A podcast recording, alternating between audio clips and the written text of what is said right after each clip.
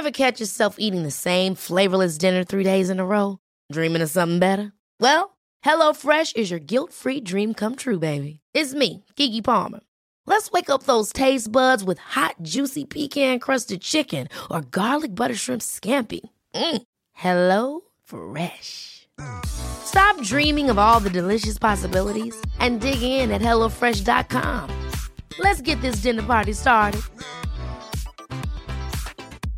This is Paige, the co-host of Giggly Squad, and I want to tell you about a company that I've been loving, Olive and June. Olive and June gives you everything that you need for a salon quality manicure in one box. And if you break it down, it really comes out to $2 a manicure, which is absolutely insane. It's also so easy to get salon worthy nails at home with Olive and June. The difference between how your nails used to look when you did them yourself and now with the Manny system is a complete game changer. The best thing about Olive and June too is it's a quick dry, dries in about one minute, lasts for five days, and full coverage in up to one to two coats. Visit oliveandjune.com slash perfect Mani 20 for 20% off your first system. That's oliveandjune.com slash perfect Mani 20 for 20% off your first system.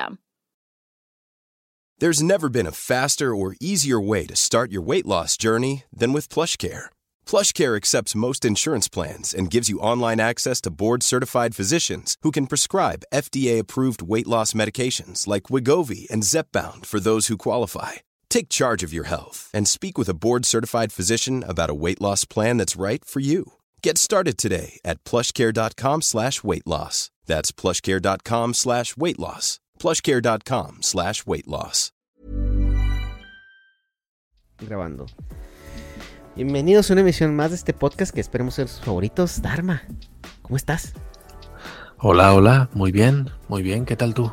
También, también una semana sin vernos. ¿Qué, qué has hecho esta semana? A ver, cuéntame, cuéntame qué cosas nuevas, qué aventuras has vivido de la semana pasada que Sí. hablamos de las mentiras de Geraldine a esta semana. Dime qué has hecho en esta semana, qué ha pasado. Pues las, las aventuras de empleado, man, ¿eh? que te voy a contar, ya sabes, ya sabes cómo es. Oficina, llegar a casa, comer, dormir, oficina, llegar a casa, así que poca leche. Poca No, pues yo, Pero yo, yo, yo conocí a Henry Cavill, güey. Y nos fuimos de chupitos y luego me invitó a, a- a Warhammer, güey. De hecho, ya grabamos eh, 20 minutos de la, de la película. Este. Y, y ya, güey. Pero no va a salir los créditos porque este. eh, pues fue como. No le cobré, güey. Es que es- fue buena onda, no le cobré. Le Sí, dije, ¿no? le dije, sí, no, no hay pedo. Este. Eh, pero sí, ¿no? Eh, habla perfecto español, güey, con acento chilango y todo. Un día que, un día que estemos, eh, le, le marcamos para, para que veas, güey. Invitas al chavo. Que Y venga, pues este, sí, pues iba a contar mi historia, Dharma, iba a contar mi historia en Twitch, fíjate. Y pues resulta que, que, que Twitch, este, digo, yo ya tenía, ya tenía mi, así mi, mi, mi chaleco con chichis y todo para hacer desnudos artísticos y todo, y pues ya es que los quitaron. Entonces, este, pues ya no, no sé qué más hacer, Dharma, ya ahorita nomás vivo de las suscripciones de Twitch Prime. Ojalá y jamás se quiten esas suscripciones.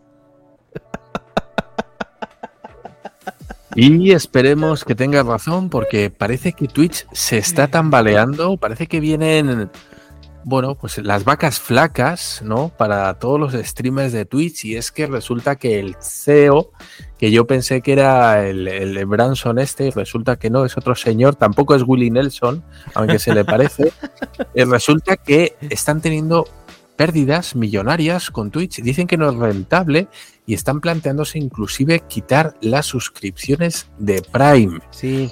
Uf, esto va a cambiar el paradigma de Twitch, me parece a mí. Hay mucha gente que ya se va a plantear inclusive si, si le compensa streamear tantas horas, ¿no? Porque muchísimos streamers viven eh, pues exclusivamente casi de, no tanto de las donaciones, sino de las suscripciones gratuitas para los usuarios, ¿verdad? De Twitch. Uf, Sí, Ernesto, este. ¿qué va a. A ver, ya se viene viendo que a Twitch no le está yendo bien desde hace rato. O sea, es un negocio que tiene mucho tráfico, tiene mucho movimiento, pero por alguna razón, güey, que eh, sería muy interesante, o sea, entenderla. No les están dando los números, ¿eh? O sea, no sé si es por costo operativo, no sé si es por los servidores. De hecho, acaban de, correr al, al 35% de sus empleados. O sea, ahorita, ahorita Twitch está trabajando con un 65% de la plantilla que tenía antes. Y esto me parece que es global. O sea, no es nada más el 65% de programadores o mantenimiento. O sea, fue un recorte global, ¿no? Entonces Twitch no está encontrando la manera de, de ser redituable. Y, y creo yo que eh, hablando del CEO, güey, pues también vemos al CEO, o sea, dudo que ese güey le, le entienda, güey. O sea, tiene cierto tiene cierta experiencia, eh, creo que en, redes sociales, en una empresa que se llama Nextdoor, que quién la conoce, yo no sé, nunca la he usado, nunca la he platicado, nunca la he conocido. Pero pues también ves el CEO, güey, es un tipo de sesenta y tantos años. Esto, eh, creo que este güey no, o sea... Sí, no parece la persona ajá, o sea, para, manejar las nuevas tecnologías, ¿no? no, no es que dices tú, o sea, más que nueva tecnología es el tipo de tecnología. O sea, creo yo que, que, estos CEOs eh, se los traen a lo mejor por un tema de ventas, o sea, que es gente que a lo mejor sabe eh, mucho de números, de, a lo mejor cómo, cómo manejar las ventas, cómo cuadrar los números, pero sabe muy poco del contacto o de la conexión con el, el core, el negocio, ¿no? O sea, lo, lo, que se hace. Y por ejemplo, yo tengo amigos en Twitch que son muy grandes y, y y cada vez se están quejando más de muchas cosas, ¿no? Donde parece que hay una latente y una importante desconexión entre la compañía y los creadores, ¿no? Que esto también pasa con YouTube y, YouTube eh, ha mejorado un poquito, pero en otras cosas se les está yendo. Pues tú ya sabes, ¿no? O sea, tío, tienes amigos que viven de YouTube. Este Jordi igual ha sido muy abierto con los problemas que ha tenido con YouTube, etcétera, etcétera. Y en YouTube como que si eres un creador grande, sí te pelan. O sea, sí hay un punto donde pues, no les conviene que un Jordi igual se vaya, no les conviene que un Luisito Comunica se vaya. O sea, cuando se fue, creo que eh, ellos aprendieron mucho cuando se fue Joe Rogan. O sea, porque cuando Joe Rogan se fue de YouTube, que no se fue completamente, pero que movió su podcast a Spotify, eh, YouTube reaccionó muy tarde. O sea, cuando YouTube se dio cuenta que Joe Rogan se estaba yendo, era porque Joe Rogan ya tenía dos meses grabando en Spotify, ¿no? Entonces creo que a partir de ahí creo que YouTube se ha vuelto un poquito mejor en el contacto con sus creadores grandes. Pero, pero Twitch eh, está completamente ido, güey. O sea, este señor parece que no le ha caído el 20 del tipo de compañía que está manejando, que no es una red social como tal, sino es, mm. es, una televisora. O sea, Twitch, eh, YouTube, Twitch es una, es una televisora de creación de contenido. Esto es muy sencillo. Y esto lo, bueno, lo, ha dicho el Shokas, ¿no? Eh, o lo ha dicho Ibai, que, o sea, a Twitch le da igual si se van, se van los más grandes de la plataforma, le daría igual. Le daría igual el aspecto en el que no va a hacer, además no va a hacer un intento de retenerlos, de hacer una contraoferta, de hacernos. Ellos siempre lo han dicho, o sea, no, es que no les importamos nada. Y ten en cuenta que hay dos cosas. El primero es que estas personas que son tan tan populares entre la gente joven, al final se trata de, las nuevas estrellas de rock. estas personas son súper importantes y quieren, entiendo yo, la mayoría necesitan ser tratadas como tal. Es decir, tienen una parte de ego, y esto no lo estoy diciendo como una crítica negativa, pero hay una parte de ego como persona influyente que tú necesitas que, se te reconozca, pero no ya por parte de, tu público, que eso ya lo tienes, sino por parte de la plataforma en la que estás. Es decir, tú quieres que se te reconozca en tu ámbito profesional, ¿vale? Por el medio en el que trabajas. Y eso no lo están teniendo. Y al final, esta gente, estos, eh, esta gente que tiene tanto seguimiento va a decir, mira, ¿sabes qué? Si tú no me lo das, me lo va a dar otro. Porque al final yo soy el que te trae a la gente aquí. Y si yo me voy a otra plataforma, me la voy a llevar.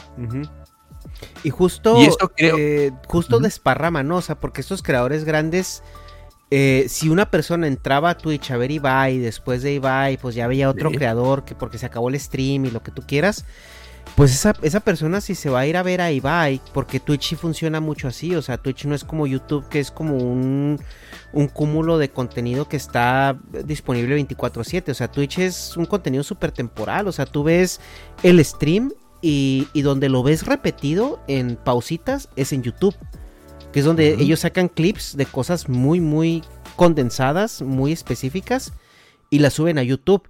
Pero yo sí veo un, o sea, yo he estado, tengo muchos amigos ahí, te digo, eh, por ejemplo, el Santo tiene su ciber ahí y yo con el Santo, o sea, yo, yo entro y estoy ahí haciendo algo y estoy viendo su stream y lo estoy viendo renegar y lo que tú quieras. Pero si yo regreso después y él no está en vivo, yo no me meto a ver la repetición, ¿sí me explico? O sea, no me meto eh, a terminar de ver el stream que dejé de ver.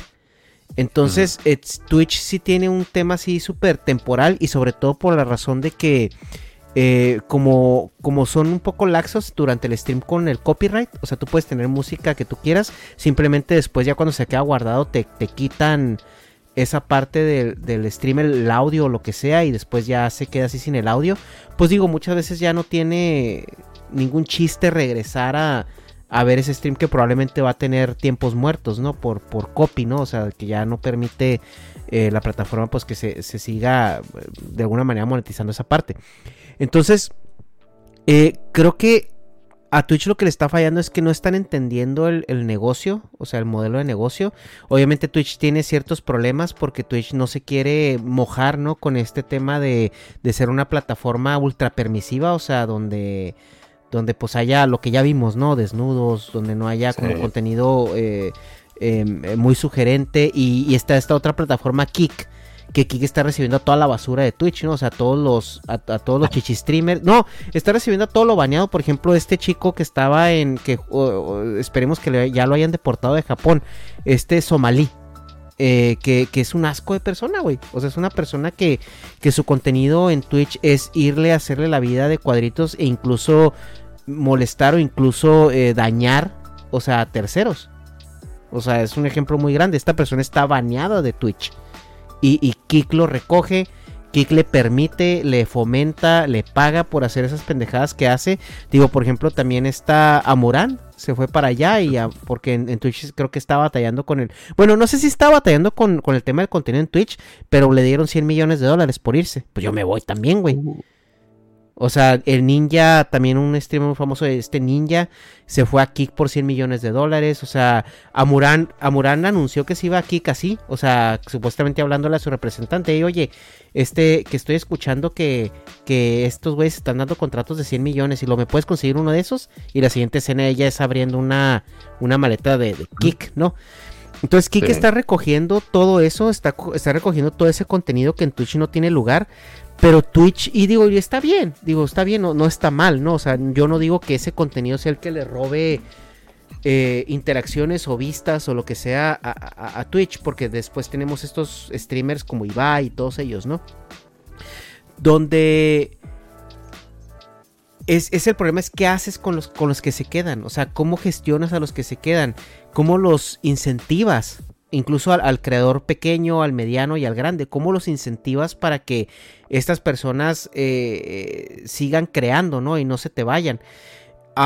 y ahí es donde creo que Twitch está fallando, porque está haciendo todo lo que cualquier CEO boomer haría, que es, eh, oye, los números no están dando, hay que exprimir al trabajador hay que recortar los bonus, hay que recortar los incentivos, hay que recortar las fiestas de la empresa, hay que recortarle eh, incluso los, los, eh, eh, los sueldos en, algunos de los casos y, pues como en Twitch pues no pueden correrte, simplemente lo que hacen es, es, este estrangular más el flujo de, dinero que tienes, ¿no? Por ejemplo, lo que comentas, o sea, ya no hay suscripciones de Prime. Eh, tengo una, una, amiga que es venezolana que streamea en, Twitch, que justamente está teniendo un detalle porque en diciembre tenía en su, en su, en su dashboard tenía ciertas ganancias y para enero tenía 35% menos de ganancias. Wow. Entonces dices tú, oye, pues es una persona que, pues digo, eh, por el contexto que ella tiene, pues es muy importante, ¿no? Ese 35% de, de ganancias y se lo estás cortando, o sea, se lo estás quitando porque sí, porque hiciste una política y porque estás diciendo que no te dan los números. Pero en lugar de, decir, güey, ok, bueno, ¿qué es lo que me está dando? ¿De dónde, ¿De dónde viene mi dinero? De que estos pendejos sigan creando contenido. Entonces, ¿cómo hago que se incentiven más este y no se me quede desierta la plataforma o que se me quede con, con reruns? Porque también es otra regla que pusieron, porque hay muchos streamers que, que deja el stream, ¿cómo se llama? Idle, que es que lo deja nomás con repeticiones y para farmear drops, porque Twitch Sí. da incentivos por, por, por streamear largo. Entonces, ¿cómo, cómo haces, o sea, cómo, cómo, cómo logras eh, mantener al, al creador este invertido en tu plataforma para que te sigan trayendo visualizaciones y estas visualizaciones en su momento se paguen con anuncios, güey? Que es lo que yo cuando entro Y es a un al canal final, y no hay suscripción me ponen anuncios. Es que eso te iba a decir, porque al final, mira, yo entiendo que por parte de los creadores, eso es un no parar. Y estamos viendo tres nuevos formatos. La gente viene con nuevas ideas. Lo de las chichi streamers. Bueno, Ajá. que será una, una patochada. Pero eso viene por parte de, de alguien que se le ocurre hacer algo nuevo y lo implementa en la plataforma. Es decir, tienes un constante flujo de, de cosas nuevas que la gente quiere traer a tu plataforma, que algunas mejores, algunas peores, ahí no vamos a entrar. Pero no tienes que hacer ese trabajo, porque ya los, los que crean el contenido ya te lo traen. Ya dicen, ah, yo tengo una idea, yo quiero hacer esto, y voy a probar en Twitch a ver qué tal me funciona, y vengo no sé qué. Es decir, la gente ya está haciendo su parte, los creadores están haciendo su parte, mantienen a la gente activa, con millones de espectadores, o miles, o cientos de miles, me da igual. Ellos ya están cumpliendo. Si por ahí no tienes los ingresos suficientes, tú no puedes exprimirlos más. Habrá quien tenga más visualizaciones o menos, pero se está haciendo. Ellos están haciendo su parte. Al final, tú no puedes obligar a la gente a que te vea. Si, si quieres más ganancias, tú como empresa tienes que fabricar esas ganancias. ¿Cómo? No lo sé. No sé si Y es que tan- necesitas sponsors, Ah. necesitas hablar con los grandes streamers y decirles, mirad, ¿sabéis qué? Por cada X minutaje de, de emisión, eh, vamos a poner un anuncio de tal. O, mira, os vamos a pagar tan- un bonus extra, pero queremos que en tu stream salga esto. Algo típico de todas las películas, Que es justamente lo que, lo que empezó a hacer YouTube, güey. Porque, por ejemplo, no sé si topas este canal de la pimienta recién molida. La capital. Ah, no. es un canal no, muy no. grande. eh, creo que ya, ya debe tener los 10 millones de suscriptores. Que es un mexicano que vive en Estados Unidos. Que su canal es puro cocinar, güey. Cocinar y se aventa unas Sí. pinches recetazas, güey. O sea, que te cagas y va y es muy fan de, de él. Eh, y Coca-Cola empezó a hacer un, hizo un anuncio exclusivo para YouTube donde sale él. Entonces lo que hace YouTube, digo, yo me tuve que meter en una cuenta donde no tenía premium para poderlo ver, porque yo, yo pago YouTube Premium porque es la mejor inversión que he hecho en toda mi vida. Pero, este, eh, bueno, luego yo soy embajador de YouTube Premium eh, y YouTube Music. Pero ves el anuncio y es este güey haciendo una carne asada a su estilo, a su modo, con su voz, o sea, todo y... Y, se, y lo mejor de todo es una Coca-Cola, ¿no? Y pues te pone pinche bistexote y una pinche fletándoselo con una Coca-Cola. Y ese anuncio no sale en la tele. Ese anuncio sale en, en YouTube y al inicio, a la mitad y al final de su de su, de su contenido, ¿no? Que tiene un tráfico im- impresionante. Y ya obviamente el mismo algoritmo lo va distribuyendo en contenidos similares, ¿no? Entonces, creo que sí, lo que tú dices, o sea, hacer partnerships, hacer este campañas un, po- un poquito más agresivas, o sea, bajar el dinero pues de estas grandes marcas y ver la manera de cómo hacerlo más apetecible, ¿no? Y, y creo que ahorita hay las herramientas y hay algoritmos suficientemente buenos como para asegurarte que el marketing sea, pero súper dirigido, güey. Súper dirigido. Otra cosa que me extraña es, no sé si Twitch sea patrocinador de algo. Porque en todos los eventos vemos, ¿no? Patrocina Coca-Cola o patrocina Nestlé o patrocina no sé qué. Uno diría que Twitch es una plataforma que genera muchísimo dinero. No sé dónde va destinado. ¿Qué es? ¿A retroalimentar la, la propia plataforma? Y resulta que no da dinero. No, no sé, no hace un evento. Twitch no tiene un evento como tal de los mayores streamers. Tiene un evento que se llama la TwitchCon. que tiene un evento, eh, justamente es aquí en San Diego. En la San Diego, eh, aquí donde es el Comic Con también. Yo fui el año pasado. El año pasado Ajá. estuve ahí. Eh, sí tiene eventos, también tiene uno en Europa. Pero es por eso que te digo que a mí me, me llama mucho la atención ver cuál es el, eh, el, el- el alocamiento, ¿no? Que tiene, o sea, la designación de, de dinero de las entradas, porque no sé dónde está el gasto fuerte, o sea, si es en gasto operativo o es en el gasto de, de pagarle a los mismos creadores de contenido.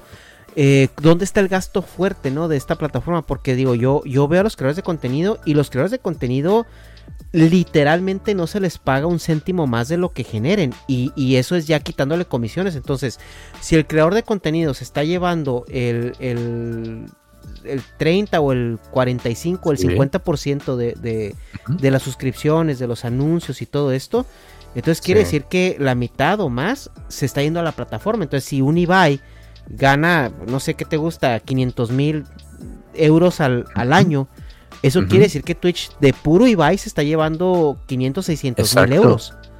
Exacto. Y pon tú grande. Hi, I'm Daniel, founder of Pretty Litter. Did you know cats tend to hide symptoms of sickness and pain? I learned this the hard way after losing my cat, Gingy. So I created Pretty Litter, a health monitoring litter that helps detect early signs of illness by changing colors, saving you money and potentially your cat's life. Pretty Litter is veterinarian developed, and it's the easiest way to keep tabs on your fur baby's health right at home. Go to prettylitter.com and use code ACAST for 20% off your first order and a free cat toy. Terms and conditions apply. See site for details. There's never been a faster or easier way to start your weight loss journey than with PlushCare. PlushCare accepts most insurance plans and gives you online access to board-certified physicians who can prescribe FDA-approved weight loss medications like Wigovi and Zepbound for those who qualify. Take charge of your health and speak with a board-certified physician about a weight loss plan that's right for you. Get started today at plushcare.com slash weight loss. That's plushcare.com slash weight loss. plushcare.com slash weight loss. Es como a Mourant, eh, aquí en España y yo Juan, no sé, en México, eh, Ari, por ejemplo. Sí, ¿no? Ari, Al Capone, este... O sea, esta gente está generando muchísimo. Fede Lobo, el Mariana, sí. ¿Qué, qué, qué tan grande tiene que ser tu plataforma para no tener con el dinero que genera solo al mes?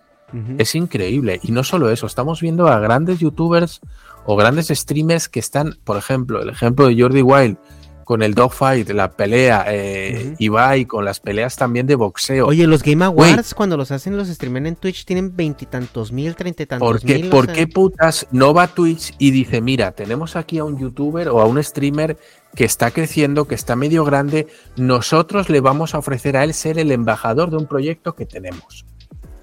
Queremos esto, le decimos, oye, mira, te contratamos, tú vas a ser el presentador, vas a llevar esto, vas a hacer lo otro, te pagamos tanto, pero cobramos las entradas y, o sea, ganamos de alguna manera dinero fuera de la plataforma gracias a la gente de la plataforma. No sé, no hay cosas así, no hay, no hay un movimiento, güey, ves que eso están moviendo millones de personas tú tienes el personaje, vamos a decir, está en tu plataforma y tú no eres ni para ofrecerle un proyecto, ni para decirle, oye, hemos visto que hiciste eso los años anteriores, ¿qué te parece si hacemos una cosa, hacemos una colaboración? Yo te ayudo a hacer el proyecto y nos llevamos un porcentaje, pero el dinero de crear el proyecto lo, ponemos nosotros. Tú nada más pones la cara. No sé. Tal vez no funcione, tal vez es una cosa así guajira que se me ha ocurrido. No, es, pero no, sé, no, no, no veo a Twitch, lo veo muy estático. Es, queremos ganar, o sea, queremos ganancias y como no estamos ganando lo que queremos, lo que dices tú, vamos a empezar a recortar, vamos a empezar a exprimir en una plataforma que funciona como un tiro. Es, un, eh, digo que yo creo que, la, gente administrativa, el, el CEO no ha entendido el negocio él lo quiere manejar como una red social, lo quiere manejar a lo mejor con su experiencia que ha tenido en, sus otros trabajos, pero también yo creo que estas empresas, ¿no? Que son tan grandes y que requieren eh, apuntadas de timón muy rápidas, yo creo que una persona que está acostumbrada a manejar un negocio estable, grande y, que tiene un curso ya definido, yo no creo que sea capaz de entender las necesidades inmediatas, o sea, de, de, estos negocios tan dinámicos. Por ejemplo, hay, no sé si tú te acuerdas o, llegó para allá, bueno, hay una empresa de telefonía aquí en, en, Estados Unidos que se llama T-Mobile, o el, T-Mobile. Es una empresa eh, eh, de los grandes, ¿no? ATT, T-Mobile, eh, Verizon, ¿no? O sea, son los, son los tres más grandes. Tuvieron un CEO que se llama John Leguer. Ujú. Que ese güey, creo yo que entendió cómo se debe manejar una empresa ahorita, porque el güey se volvió una celebridad de, de Twitter y de redes sociales. Y sí se volvió una celebridad, o sea, sí tiene mu- muchísimos seguidores en, en, en este... A ver, John Leguer, déjame ver si me sale por aquí. Sí, mira, tiene, es un güey que tiene 5.6 millones de seguidores en, en, Wow. en Twitter. Y tiene aquí este, o sea, al parecer salió bien de, de, de T-Mobile, ya es ex CEO, pero el vato sigue teniendo su playera y I love este ma- magenta, porque el magenta es el color de T-Mobile. Y se volvió un creador de contenido, güey. Pero al, al momento de, de crearse contenido, si tú tenías, eh, a lo mejor de tener 20 community managers, no sé. Pero si tú- a mí me llegó a pasar. Yo una vez tuve un tema con T-Mobile, tuiteé, ah, T-Mobile, la chingada. Ese güey me contestó. O sea, entonces dices tú, bueno, es una empresa que si bien tiene sus buenas cosas y sus malas cosas y como empresa tienes que manejarla, eh, el, eh, el- el modo en el que tú te desarrollas, te conectas y te... y si yo fuera el CEO de Twitch, güey, yo estaría haciendo streaming, streaming dos veces a la semana como mínimo. Si yo fuera el CEO de Twitch, estaría haciendo eso, güey. O sea, y, y el vato se ve también que tiene un, un método muy anciano para, para contestar preguntas, para interactuar y todo esto, porque lo entrevistó, creo que lo entrevistó Ibai, güey. Ibai lo entrevistó una vez. Y Ibai le estaba preguntando cosas y creo que había un traductor de por medio, obviamente. Y el vato contestaba puros plausibles deniables. O sea, contestaba, no, es que ahorita no está en la, no está en la mira. No, es que eso eh, no tenemos el recurso. O sea, era, era, un- era estar, estar platicando con un, con un güey de la vieja guardia de, así que lo único que le faltaba era estar vestido de traje y, y, y con el cabello corte militar y, y, pues esos empresarios directivos, ¿no? De los noventas, ochentas, güey, que es donde él tuvo su prime, güey. Entonces ahorita llega a esta edad, güey, en esta tecnología, habla con uno de los creadores de contenido más grandes que hay en Twitch, güey, o sea, Ibai. Y el vato no, no puede sostener una conversación casual, o sea, no puede, o sea, no puede decir, güey, Sí, estoy, mostrarse con, estoy- con un cabrón Sí. que sabe cómo funciona este negocio, güey. O sea, ¿cómo no me abro? O sea, ¿cómo no le digo, oye, eso que dices está, aunque no quiera hacer ni vergas, güey. Ah, oye, eso Sí. que dices está muy interesante. A ver, cuéntame cómo, cómo funcionaría, o sea, cómo lo visualizas tú, cómo lo ves, aunque no hagas ni verga, güey. Pero ya mínimo si tienes, si tienes tres neuronas y quieres que tu negocio funcione, dices tú, algo de saber este cabrón. Algo. Pero no, o sea, se, se plantan en su pinche tarima de, de yo soy el jefe, soy el patrón y me la pelan. Y, y no, tiene, no tienen la mínima humanidad y decencia social de, de- de- de- de tener una conversación con, con, con gente que, güey, pues literalmente te está pagando el sueldo. Pues sí, y hablando de pagar, a mí me da miedo que el próximo paso sea empezar a cobrar una cuota a los creadores de contenido. No descartes que la primera opción de ingresos extra o de ingresos añadidos venga por, pues como se ha hecho toda la vida, yo te dejo usar mi plataforma, pero me vas a pagar eh, un diezmo, ¿no? Me vas a pagar eh, una suscripción para que tú puedas publicar en mi red social lo que quieras o para que puedas streamear. Nada, nada, nada importante. 5,99 al mes. 5 dólares, 10 dólares. Que no es mucho. Para un americano 10 dólares al mes no es nada. Pero ¿cuánta gente hay que no llega a los 10 suscriptores? A las 3 visualizaciones, ¿cuántos hay? Pues un chingo, porque conocemos a los más grandes, pero ¿cuánta gente no hay detrás que están mes tras mes publicando contenido? No les ve ni, ni chus, no les ve nadie, pero ahí están.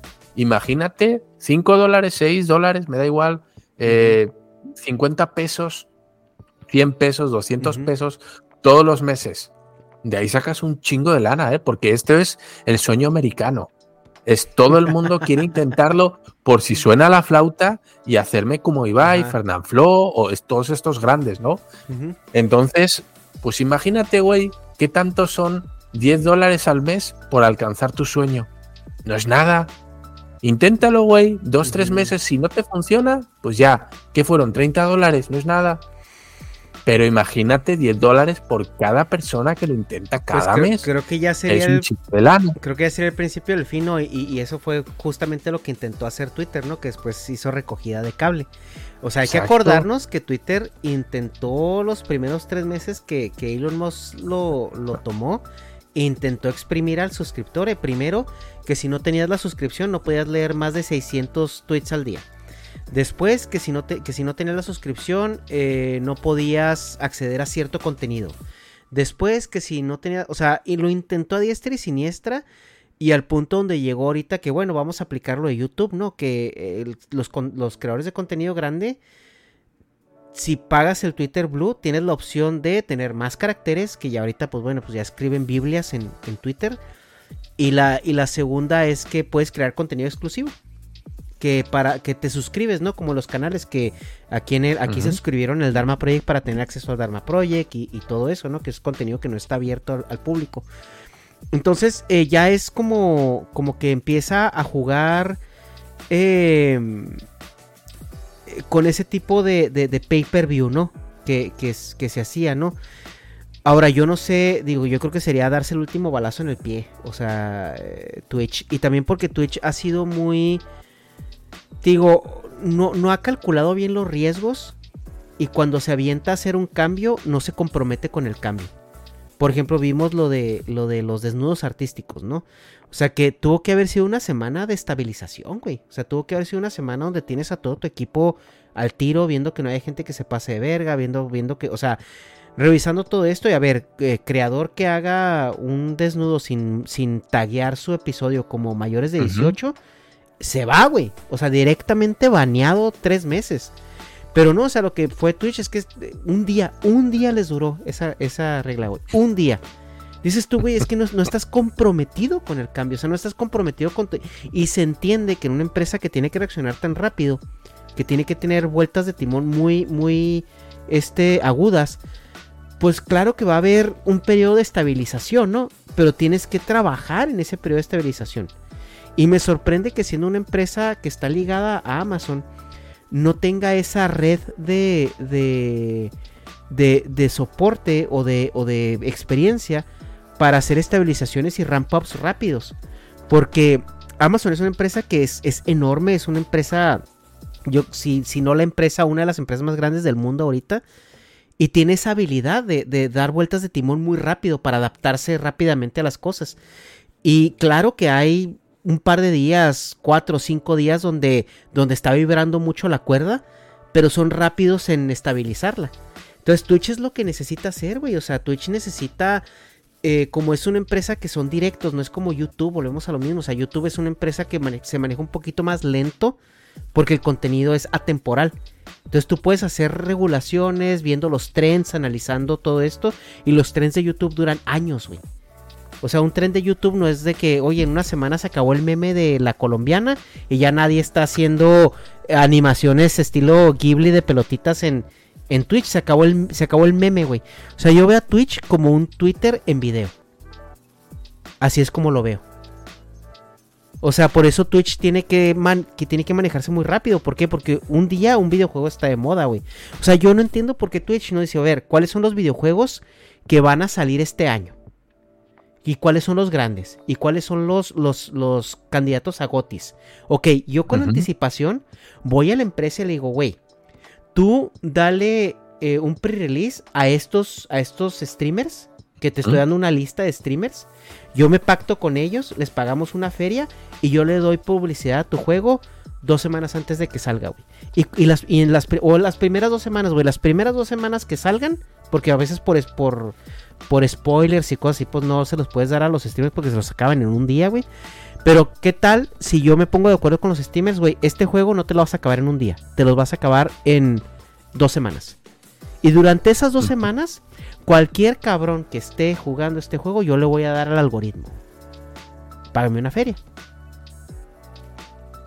O sea, e- e- es, es la planeación, es como esa visión de túnel que tienen que, que están viendo un Excel, güey, y el Excel dice tus números no están bien. Y, y están tomando decisiones, de, como te digo, muy boomers. De, ok, bueno, no están dando bien, ¿cómo los cuadramos? Bueno, hay que recortar esto, hay que recortar esto otro, hay que dejar de hacer esto, hay que, hay que castigar más a- al, al creador. O sea, en lugar de decir, a ver, o sea, pues, ¿dónde están nuestras áreas de oportunidad? O sea, ¿dónde, dónde estamos cagándola? Pues sí, al final una sensación de están perdiendo el tiempo, es lo que comentábamos antes. Parece que están dando palos de ciego a ver a ver dónde aciertan, a ver dónde no. Y es muy triste porque pues es una plataforma muy grande que genera muchísimo dinero y verlos desesperados, no sabiendo muy bien qué hacer, me resulta cuanto menos pues triste, ¿no? Güey, idea millonaria, cabrón. O sea, ¿cuántos juegos no salieron este año y el año pasado? Sí. Eh, que hay muchos creadores de contenido en YouTube haciendo shorts. Ah, mm, si te metes a ver eh, Zelda Tears of the Kingdom, eh, el todo es todo el año pasado, güey. O sea, la primera mitad desde que salió hasta 6, 7 meses después. Los shorts eran cómo crear tu arma fulana, cómo entrar a esta cueva, cómo sacar este traje, cómo esto. Güey, tú como Twitch, a ver, tú no haces streams, pero haces shorts, güey. Publícalos en Twitch y te pagamos una feria. Y en Twitch haces un apartado que diga, oye, pues yo estoy atorado en tal juego. Y pones en el, en el buscador, oye, trucos para tal, tal, tal y tal, tal de Tears of the Kingdom. O estoy acá. O, o el lore de, de Dark Souls. Porque ya ves que salió Elden Ring y si no, si no lees una Biblia, si no le entiendes ni verga la historia. Entonces, ¿por qué, por qué Twitch no hace eso? O sea, sí, güey, hay gente que no, no hace streaming. Pero hace shorts, hace videitos que me, si- se, se retroalimentan a lo que yo quiero hacer, que es jugar en línea tráete esos creadores que te publiquen 3, 4 shorts diarios. Que se los sacan en caliente, güey, esos creadores. Y págales una cuota. Y esos shorts, ponlos enseguida a los streams. Por ejemplo, si un, si un güey está viendo un stream de, de Tears of the Kingdom, ponle en el sugeridos los shorts, güey. Trucos para Zelda Tears of the Kingdom. Y que sea un algoritmo de, de puros shorts y, y incluso que le diga a los creadores, ponle de qué va, de qué va tu video para si ellos lo buscan. ¿Cómo pasar fulan, fulano jefe? Te salga un- una, una lista de, de, de shorts o de sugerencias de fulano jefe, güey. O sea, eh, y es a mí lo que te digo que me parece que Twitch no está entendiendo, güey. No está entendiendo su negocio, no está entendiendo cómo hacer engagement de su... Mm. De su... De su... eh, de, su- sí, de su audiencia. Porque todo el engagement, como tú lo has dicho, lo genera el creador de contenido. El creador de contenido es el que da el engagement de la plataforma. Y cuando se Sí. te va el creador de contenido de la plataforma, se acaba el engagement. Que ahorita lo estamos viendo en YouTube, güey. Eh, eh, no sé si tengas algo más que decir de Twitch para a lo mejor pasar a este otro tema muy interesante de, de YouTube, güey, también. Ahí relacionado. No, no, no, la verdad es que no. Adelante, adelante. Bueno, Vamos nos- con YouTube. Vamos con YouTube, güey. Pues, ¿qué está pasando con YouTube, güey? Eh, en el, mi viaje a Japón del año pasado, eh, tuve oportunidad de, de ver, de ver a Kira y platicar con él. Y Kira me estaba platicando mucho, pues, de lo que él estaba haciendo, ¿no? En, en, en cuanto a su maestría y cómo él estaba queriendo traducir esto a, a YouTube, ¿no? Este, ya vimos por ahí un videito que si no han visto eh, los nuevos videos de, de Kira, este, con, con un nuevo personaje. Ahí, pues, si no están viendo el triángulo, el dorito sagrado, este, vayan a verlo. Pero eh, me comentaba Kira y yo le decía que es que es bien interesante lo que está haciendo, güey, porque. digo, fuera de pedo, ¿eh? O sea, fuera de pedo, yo creo que Kira es una de las personas que ha documentado Japón de una manera tan completa y, mejor que muchos historiadores o, mucha gente que está tratando de hacer eh, trabajos académicos, ¿no? O sea, en referencia a Japón. Y, sería muy interesante ver como ese trabajo de YouTube que era una, una, pues una broma o era diversión y todo esto ya plasmado en un documento académico, ¿no? Y, y ve- veo como esa parte de madurez de Kira, ¿no? Que Kira entró a YouTube en 2007 y pues hasta la fecha este está ahí, pues obviamente ahorita Kira ya tiene una edad, ¿no? O sea, donde ya buscas cosas diferentes. Y, escuchando todo esto, le digo a Kira, digo, o sea, es una cosa lo que más me, me vuela la cabeza con todo lo que estás diciendo y lo que me parece muy interesante es este brinco evolutivo que estamos viendo en primera fila en YouTube. Porque ahorita los creadores de contenido originales de YouTube, los que empezaron en 2010, 2011, ya están entrando a sus 40 o muchos ya están pisando los 50, güey. O sea, ya un PewDiePie ya tiene cuarenta y pico de años, güey. Digo, ya un Kira tiene cuarenta y pico de años. Eh, Jordi ya está pisando los 40 también. Y es gente que ha crecido en la plataforma, ¿no? Y dices tú, ahora, ¿a qué van a migrar estos creadores de contenido? O sea, ¿cuál es su siguiente paso? O sea, ¿cuál es la evolución de la plataforma? O sea, porque ya los, los videos de, de, adolescentes, los videos de veinteañeros, los videos de, de early 30 o sea ya no son parte de la identidad o de lo que ese creador quiere hacer, ¿no? Entonces, ¿cuál es el brinco? ¿Y qué está pasando justamente este año, Dharma?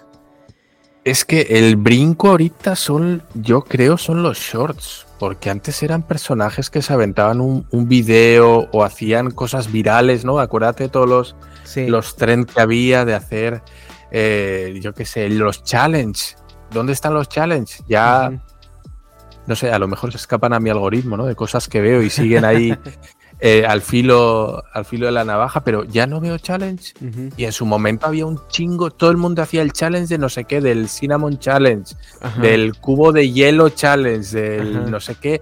Y ahorita no, ahora todos los grandes youtubers son, es, viene de gente que hace shorts, tienen canal de shorts. No, no graban vídeos de 10, 15 minutos y los publican, no. Hacen sus shorts de 10 segundos, 15 segundos y tienen millones de visualizaciones y con eso están haciendo. Sí, pero, o sea, o sea, sí, sí, o sea, eso claro que está, está dominando mucho y, en detrimento también por ya cosas que podemos platicar acerca de los shorts, que ya también yo ya las he notado, que ya de repente me pongo a ver un video de 15 minutos y ya le estoy adelantando porque, este, eh, sí he notado que los shorts son muy, muy, muy ah, agresivos con tu capacidad de atención, pero bueno, pues ese a lo mejor es, es tema para, por otro podcast, ¿no? Donde a lo mejor nos traigamos algún La psicólogo que capacidad nos de retención, ¿no? Ajá. Y de atención. También Ever catch yourself eating the same flavorless dinner three days in a row? Dreaming of something better? Well, HelloFresh is your guilt free dream come true, baby. It's me, Kiki Palmer. Let's wake up those taste buds with hot, juicy pecan crusted chicken or garlic butter shrimp scampi. Mm. Hello Fresh. Stop dreaming of all the delicious possibilities and dig in at HelloFresh.com. Let's get this dinner party started. Hi, I'm Daniel, founder of Pretty Litter. Did you know cats tend to hide symptoms of sickness and pain? I learned this the hard way after losing my cat, Gingy. So I created Pretty Litter, a health monitoring litter that helps detect early signs of illness by changing colors, saving you money and potentially your cat's life. Pretty Litter is veterinarian developed, and it's the easiest way to keep tabs on your fur baby's health right at home. Go to prettylitter.com and use code ACAST for 20% off your first order and a free cat toy. Terms and conditions apply. See site for details. Hey, folks, I'm Mark Marin from the WTF Podcast, and this episode is brought to you by Kleenex Ultra Soft Tissues, your ally to help tackle your allergy symptoms this season. I love the change of seasons, but nobody loves pollen and all those other things floating in the air that make you sneeze during this nice weather. Kleenex Ultra Soft Tissues are hypoallergenic and allergist approved, so fight back against watery eyes and runny noses without worrying about irritating your skin. For this allergy season, grab Kleenex and face allergies head on. Bien, Vemos. ajá. Uh-huh. Pero, Que, que eso ya tiene un nombre, por cierto, se llama Do- eh, Doom Scroll, ándale, el dumb scroll. que es el, estar constantemente y estás una hora, hora y media Ajá. viendo puros shorts de 10 segundos. No, hombre, como para aventarte un podcast de dos horas. estás- Ajá, justo. No, entonces, pero por ejemplo, yo a lo que voy yo es más bien el, el giro del tipo de contenido que, que quiere hacer esta gente. Porque, digo, tú lo has visto con Kira. Hay videos que ya no se pueden ver. Pero tú te acuerdas de los videos que hacían tú y Kira en un inicio. y, cómo fue evolucionando a lo mejor a un poquito más de seriedad. A lo mejor a un poquito más de rigurosidad. eh, que sí juegan, o sea, juegan mucho en sus videos pero ya se ve un poquito más de, de- de columna vertebral, ¿sí me explico? O sea, ya, ya no es nada más venir a decir cualquier babosada, o sea, ya es como, güey, hay una investigación detrás, hay una, hay una, eh, eh, al- algo con más sustancia, ¿no? Eh, por así decirlo. Y yo, yo lo estoy viendo, por ejemplo, Jordi Wild se fue de los videos de gaming y de terror y esto y se fue a un podcast conversacional donde, donde se discuten ideas un poco más elaboradas, ¿no? Y empiezas a ver estos creadores de contenido que ya tienen muchos años que empiezan a migrar como a contenidos que dices tú, bueno, este es un poco más de señor, pues sí, porque ya son señores, ¿no? Em, eh, creadores de contenido que pues eran, no sé, de cualquier cosa, ahorita ya son contenido de, de mamás, ¿no? O sea, ya dan consejos de mamás y cosas así. Entonces le digo aquí, es bien, bien, bien interesante ver esta, esta migración eh, de contenido, este cambio de paradigma. Sobre todo en una plataforma que, que, nosotros vimos nacer, no es como la tele que cuando nosotros nacimos ya estaba la tele, ¿no? Y la fórmula de la tele va cambiando, pero va cambiando muy lentamente, con tendencias, todo va apuntando a lo mismo, etcétera, etcétera. Pero aquí estás viendo una persona crecer que tiene control total creativo de su plataforma y a dónde está apuntando ese cambio generacional y a dónde está apuntando ese cambio de mentalidad, ese cambio de, de prioridades, ese cambio de cosas, ¿no? O sea, donde como nunca se iba a imaginar un creador de contenido ahorita, eh, hace 10, 15 años, estar diciendo, no, pues es que ya voy con el quiropráctico porque me duelen las rodillas. O sea, pues obviamente ya son cosas que jamás, ¿no? Te hubieras imaginado.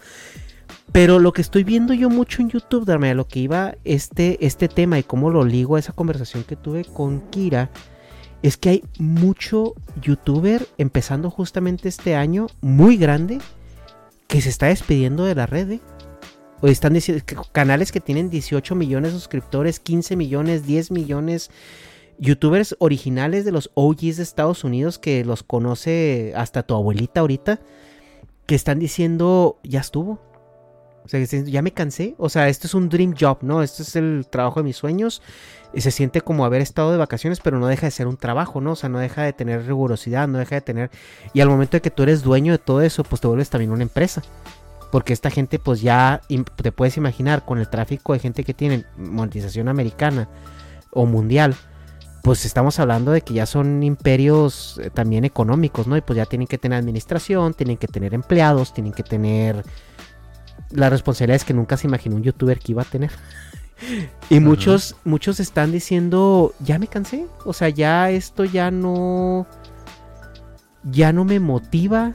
Esto ya no es lo que yo quiero. Esta ya en, en esta etapa de mi vida es algo que ya no me identifico con, con ello. Y o vendo el canal, o lo o dejo de publicar, o lo paso de manos y yo me vuelvo nomás como el administrador para estar nomás recibiendo pasivos de ahí.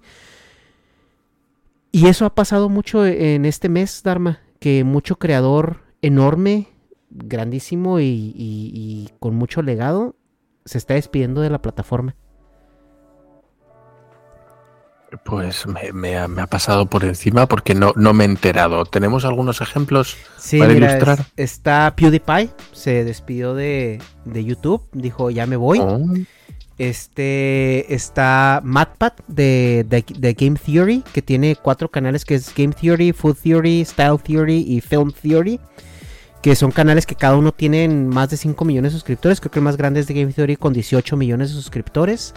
Está otro, otro creador que es este, se llama Scott, no sé qué, que es fotógrafo, era fotógrafo, que también canal de, de, diez y tantos millones de, de, suscriptores, que también está diciendo este, ahí nos vemos. Eh, déjame, déjame ver. Eh, ah, y bueno, o sea, son, eh, digo, necesitaría ver la lista. Hay una, déjame ver. Si por aquí puedo ver una, una lista. Está, bueno, Tom Scott se llama el que es este como un documentarista, este... Em, mm, mm, mm, eh, de los que... Porque es que aquí hay varios, ¿no? El, el Jeepers Media, que es el Toy Channel. Em, déjame nomás, déjame le pongo aquí en, en 2024.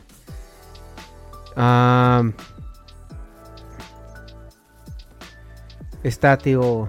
Eh, Scott. Estoy tratando de, ver este. Eh, eh, Brian Parsec. Em, eh, Lin, Linja. digo. Hay, hay, hay, hay muchos, este, muchos youtubers grandes que están, que están terminando ya su carrera como tal en YouTube, al menos de manera frontal, ¿no? Eh, en este año. Y todos están diciendo que están experimentando burnout. ¿Y, a qué está llevando este burnout? Pues bueno, que ya es gente que está topando los 40. Este Matt Pat de, de, Game Theory ya tiene 37 años y dice, güey, es que estoy casado con mi esposa que tenemos haciendo videos desde que éramos novios, ¿no? O sea, en esto se casaron durante todo este proceso, ya tiene un hijo. Y si de repente volteó a ver a mi hijo y ya, o sea, ya creció. Y dice, y es que en qué momento, o sea, y justamente eh, Matt Pat decía en su, en su video, dice, es que yo ya estoy cansado de de, verme con mis mejores amigos a una cena y estar pensando que, voy a sacar de contenido ¿no? en esta cena. De ver una película y estar viendo cómo voy a monetizar este momento que estoy pasando viendo la película. O que estoy jugando un videojuego y que en el videojuego estoy viendo cómo voy a monetizar esto, ¿no? O sea, cómo lo voy a crear en contenido. Y dice, mientras tanto, o sea, se me están yendo noches largas, días largos, y ya mi hijo ya creció, ya no lo vi crecer de bebé a, a toddler que es, o a niño que es. Este, y, dice, ya, dice yo, ya, ya, o sea, y, es, y se ve que le duele porque, porque ah, obviamente me gusta esto, o sea, lo amo y esto y aquello, pero es que ya tengo, este, es la mitad de mi vida haciendo esto. Y, se, y pues, ¿en dónde, no? Sí, Sí, al final, bueno, pues es que el trabajo de youtuber a este nivel, pues es un trabajo de tiempo completo. Lo que dice y te absorbe todo y te retroalimentas y estás constantemente como es un trabajo activo y no es un trabajo pasivo, sino que tú tienes que hacer el guion, tienes que pensar la idea, tienes que grabar, tienes que editar, a menos que tengas ya editores.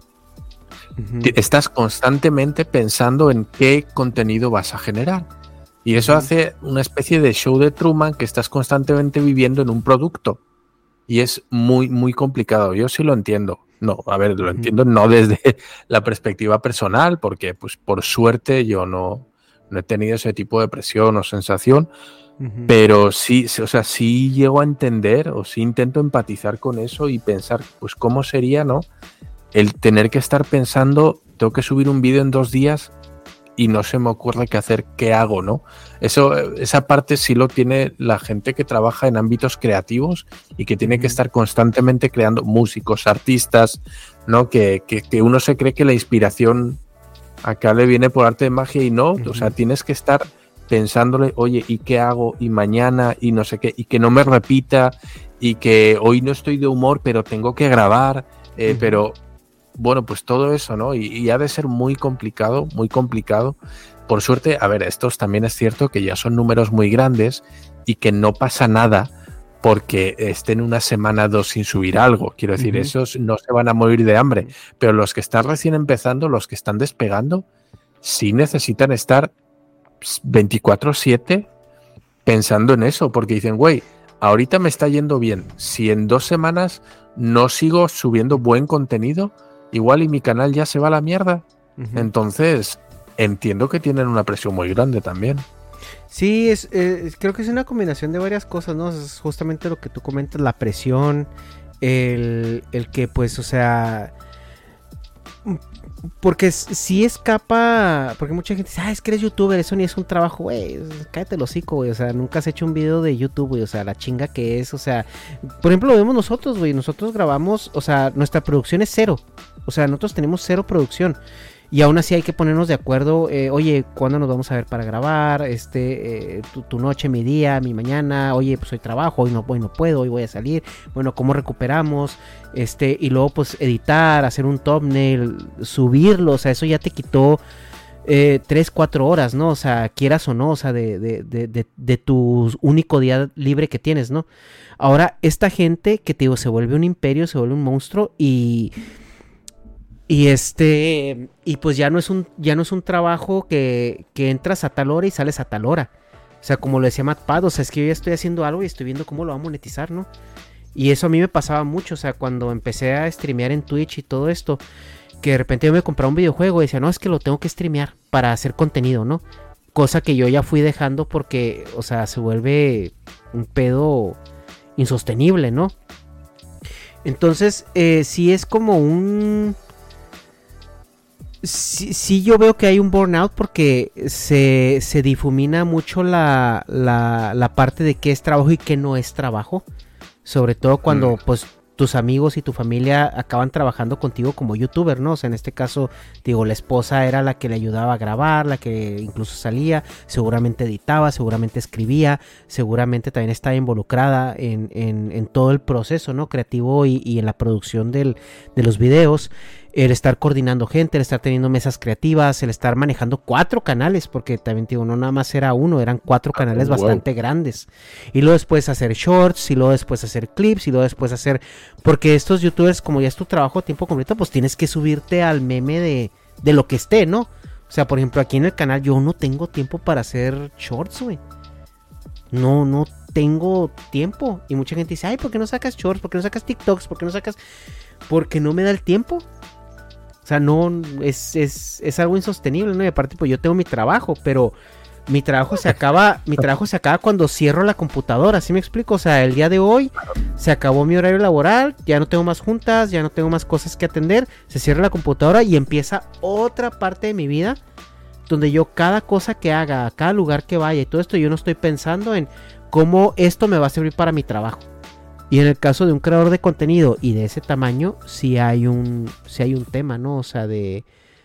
oye, esto, es, esto es- esto es muy sencillo para que la gente lo entienda. Porque, a ver, al final los youtubers que empiezan desde chavitos, que empiezan pues en el, instituto, universidad, pues dentro de lo que cabe tienen su, su tiempo, ¿no?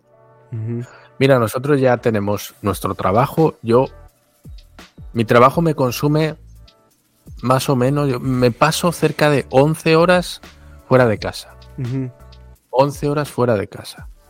Súmale 8 horas que tengo que dormir y ya son 19.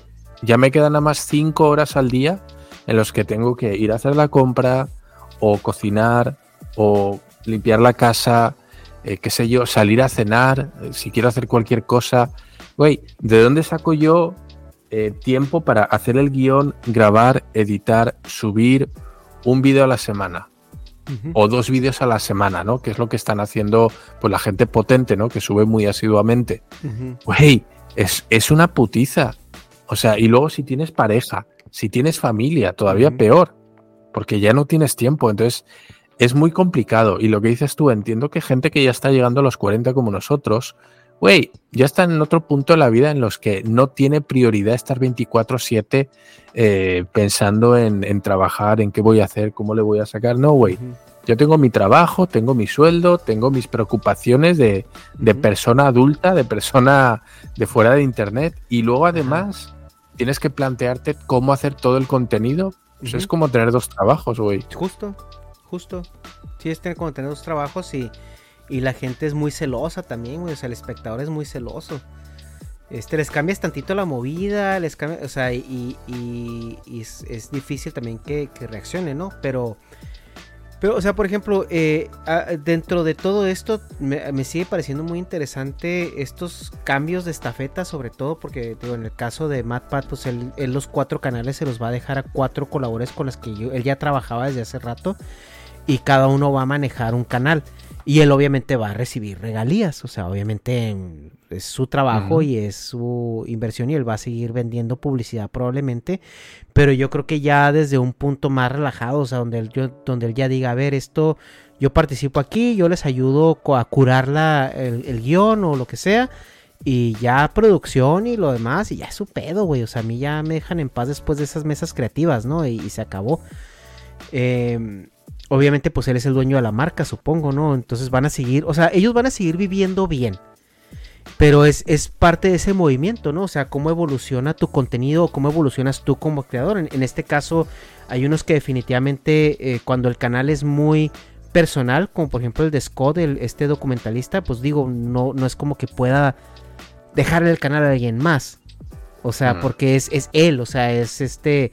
O sea, es como si un día Jordi se cansara de White Project, pues n- no puede poner otro host, ¿sí me explico? Porque, o sea, tú vas a, a escuchar o a ver a Jordi, o sea, entonces, sí hay ciertos canales que son más apegados a una, a una persona que no hay de otra más que, pues, dejarlo, ¿no?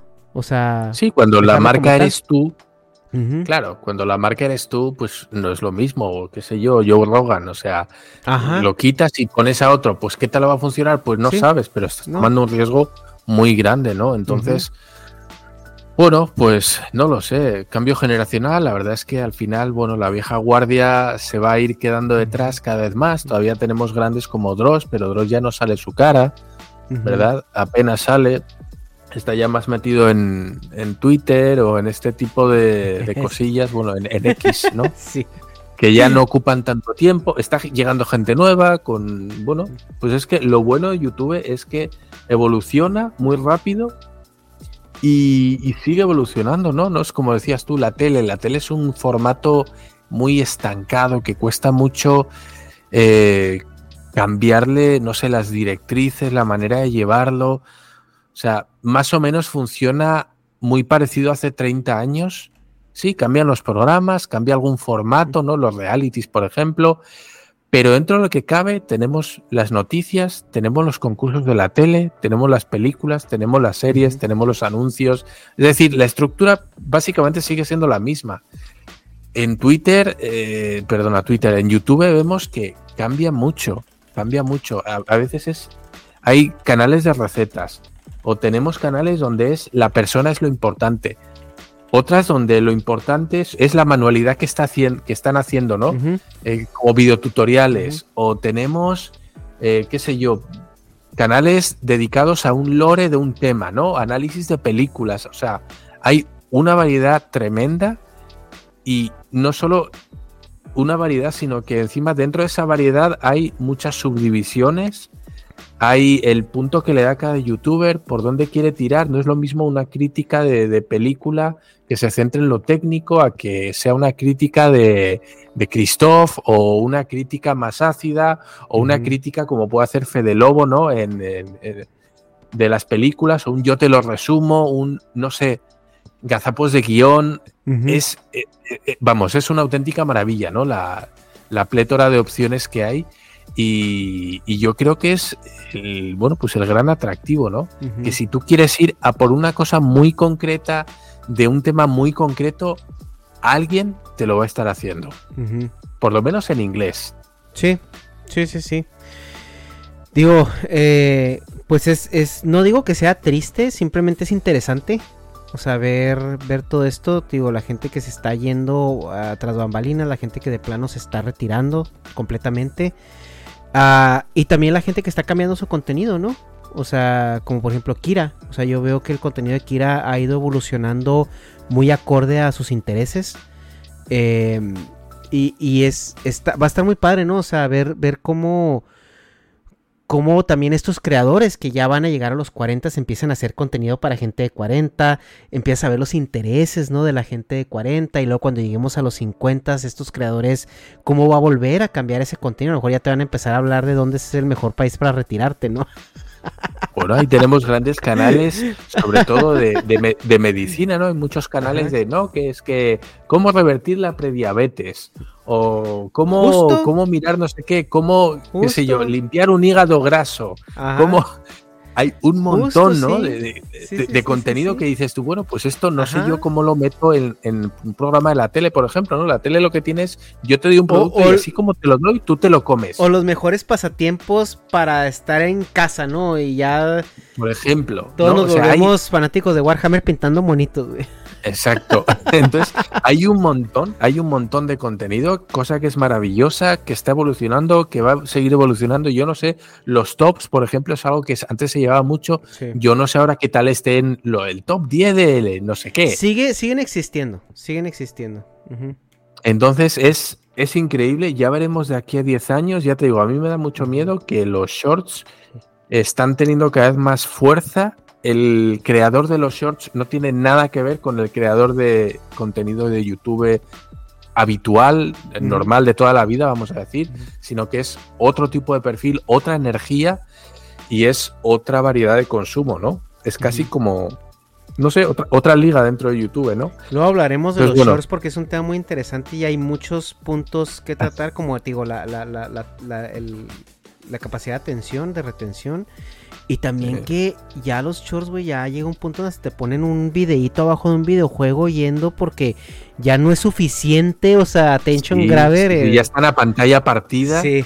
Es, es, es increíble, ¿no? El- vamos a ver si bueno, podemos traer un invitado para, para hablar de eso, alguien que, que le sepa como a la psicología o algo así, a ver, a ver qué onda, a ver qué nos, qué nos tiene para, para decir al respecto.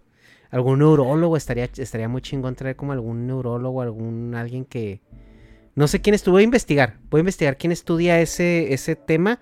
Yo creo que va a ser más como un psicólogo, pero va- vamos a buscar a alguien que, que pueda caerle y, y, y platicar de eso. Está muy interesante. Bueno, pues aquí hemos hecho meta, meta, meta, meta algo, ¿no? Meta, no sé, meta YouTube, meta lenguaje de, porque hemos hablado de Twitch, hemos hablado de YouTube, eh, hay muchas otras plataformas, pero yo mm, ni las manejo, ni las conozco apenas, no sé, Instagram, eh, no sé, estas, qué sé yo, mm, estas cosas de, de chavos, ¿no? Las cosas de los Así chavos. que, ándale. ah, así lo vamos a dejar por hoy. Esperemos que os haya gustado, por lo menos que os hayamos amenizado un poquito aquello que estéis haciendo mientras nos escucháis. Y nada, hasta aquí el capítulo de hoy. Nos vemos. Un saludo y hasta otra. Bye.